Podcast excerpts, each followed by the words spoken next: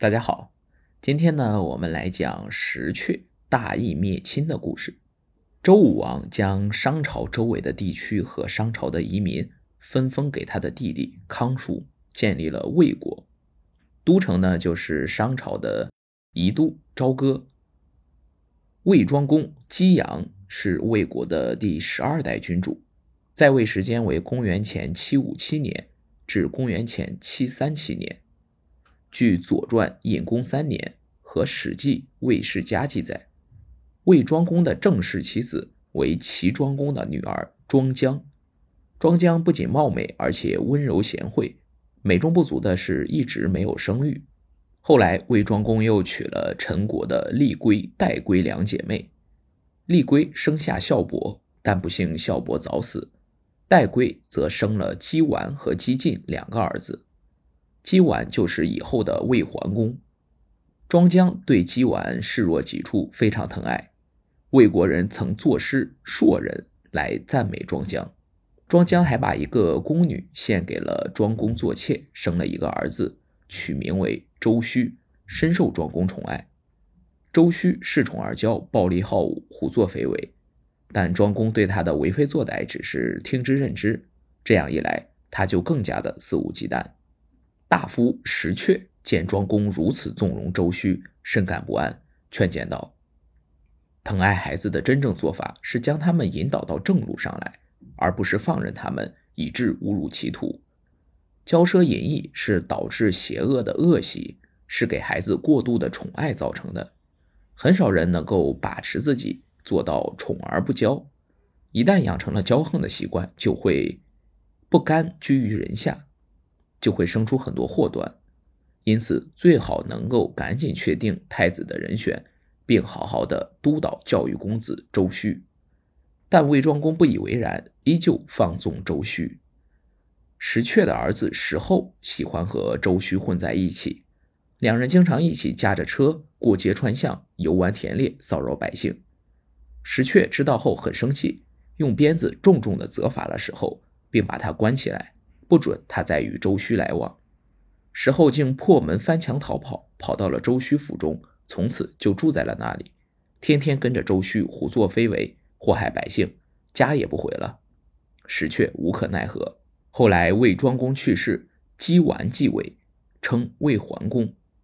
桓公生性懦弱，石阙知道他不会有什么作为，于是告老还家，从此不再参与政事。这下周须更加横行霸道，没什么忌惮了。他整日与石厚谋划着如何篡夺王位。不久后，周平王去世，新的周桓王继位。魏桓公打算亲自前往周王室吊贺。这时，石厚想出一条毒计，让周须怀揣短剑在西门为桓公设宴饯行。他们派兵埋伏在门外，酒过三巡之后，就用短剑杀了桓公。如果有人不服，就出兵镇压。周须大悦，依计而行。其间趁桓公毫无防备，抽出短剑刺向了桓公的胸膛。因为伤势过重，桓公当场毙命。桓公的随从也迫于周须的武力，只得降顺。后来，周须宣称桓公暴毙，自己继承王位，拜石厚为上大夫。桓公的弟弟姬晋为了保命，逃到邢国去了。周须虽然成功继位，但是没有不透风的墙。他刚继位三日，外边关于他弑兄夺位的事就传得沸沸扬扬了。于是周须跟石厚说，想要在邻国立威，以此来震慑国人，但不知道该攻打哪个邻国。石厚说，郑国跟魏国素有嫌隙，可以攻打。于是他们就贿赂鲁、陈、蔡、宋等国，征青壮年去攻打郑国，搞得百姓苦不堪言。在与郑国作战时，石厚打了一个胜仗，然后对周须说：“郑国兵力很强，不适合长久与之交战，小胜足以立威，可以班师回去了。”当他们的军队走到魏国的郊野时，听到有人唱道：“一雄毕，一雄兴，歌舞变刀兵，何时见太平？恨无人兮速落京。”周须见仍无法收复民心，很忧心，便让石厚出了个主意。帮他坐稳国君的位置。石厚说自己的父亲在国民中素有威望，如果能请他出来参与政事，百姓一定信服。于是周须命人带上厚礼去拜访石阙，请他参政。但是石阙推说病重，不能处理政事。于是石后自己回家向石阙请教安定军位的良策。石阙心想可以借机除掉周须这个祸害，便给他出主意说：“周天子为天下共主，诸侯继位，如能朝见天子，就是得到了天子的肯定。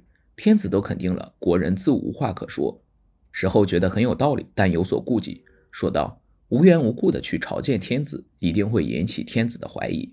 最好能有人通情引荐。石阙答道：“陈桓公对周天子非常忠心，从不漏朝贡，因此深受周天子赏识。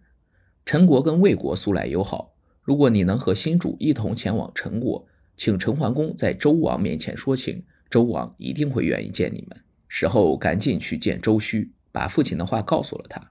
周须非常高兴，当即准备了一份厚礼，和石后一起前往陈国。他们走后，石阙赶紧写了一封密信，派亲信快马加鞭地送往陈国。密信被陈国大夫交给了陈桓公。只见信上写道：“我们为国浮浅，竟发生弑君夺位这等大逆不道之事。虽然这是周须所为，但逆子石后从旁相助，也罪无可恕。这两个逆贼不除，魏国就永无宁日。”现在此二人已经前往贵国，希望贵国能借机处死这二人，替魏国除害。陈桓公看完信，问群臣的意见，大家都说魏陈两国素来交好，应该帮他们除害。于是陈桓公做了一番部署，只等周须、石后自投罗网。不久，周须和石后就来到了陈国。陈侯派人出城迎接，给他们安排了下榻的地方，并说陈侯会在次日在太庙中见他们。周须没想到会受到陈侯如此殷勤的招待，大喜过望。第二天，陈桓公在太庙居于主位，群臣排列整齐，等着周须和石后前来。不一会儿，周须和石后进入太庙，站在了宾客的位置上。这时，陈国的大夫一声令下，埋伏在庙里的士兵一涌而出，将石后和周须抓了起来。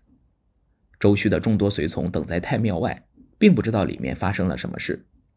陈国大夫把石阙的书信宣读了一遍，大家这才知道是要借陈国之手除掉周须和石后。众人都觉得理应如此，于是都没说什么。陈桓公本想将周须、石后就地正法，但是群臣都说石后是石阙的亲生儿子，现在还不知道石阙的想法，不如让魏国的人自己来处理这两个人，免得以后落人口实。陈桓公觉得很有道理，就将石后、周须两人分开关押。让他们不能商量对策，同时派人星夜兼程地赶往魏国，告诉他们这里的情况。石阙见到陈国的使者，知道已经成功将周须、石后拿下，便到朝中召集众位大臣，把陈侯的书信给大家看。众人知道周须、石后已经被陈侯抓了起来，都非常惊讶。石阙说：“汇集百官，要大家一起给他们定罪。”百官都表示请石阙定夺。石阙说：“这两个逆贼罪无可恕。”应明正典刑，以谢先灵，并派幼宰丑前往陈国去执行。众大臣都说，弑君夺位，周须是首恶，一定要正法；但石后是从犯，可以从轻处罚。石却大怒说道：“周须犯下这等大罪，都是因为逆子从旁协助。你们替他说情，无非是因为他是我的儿子，想替我徇私。看来我要亲自前往诛杀此贼才行，要不然怎么对得起先祖？”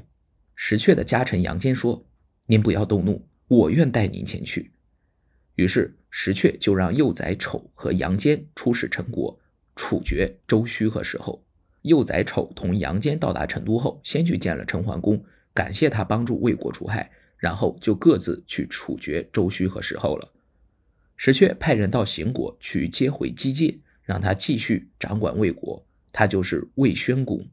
魏宣公继位后，将周须的罪行昭告天下，重新给桓公办了丧事，尊石阙为国老，允诺石家人可以世世为卿。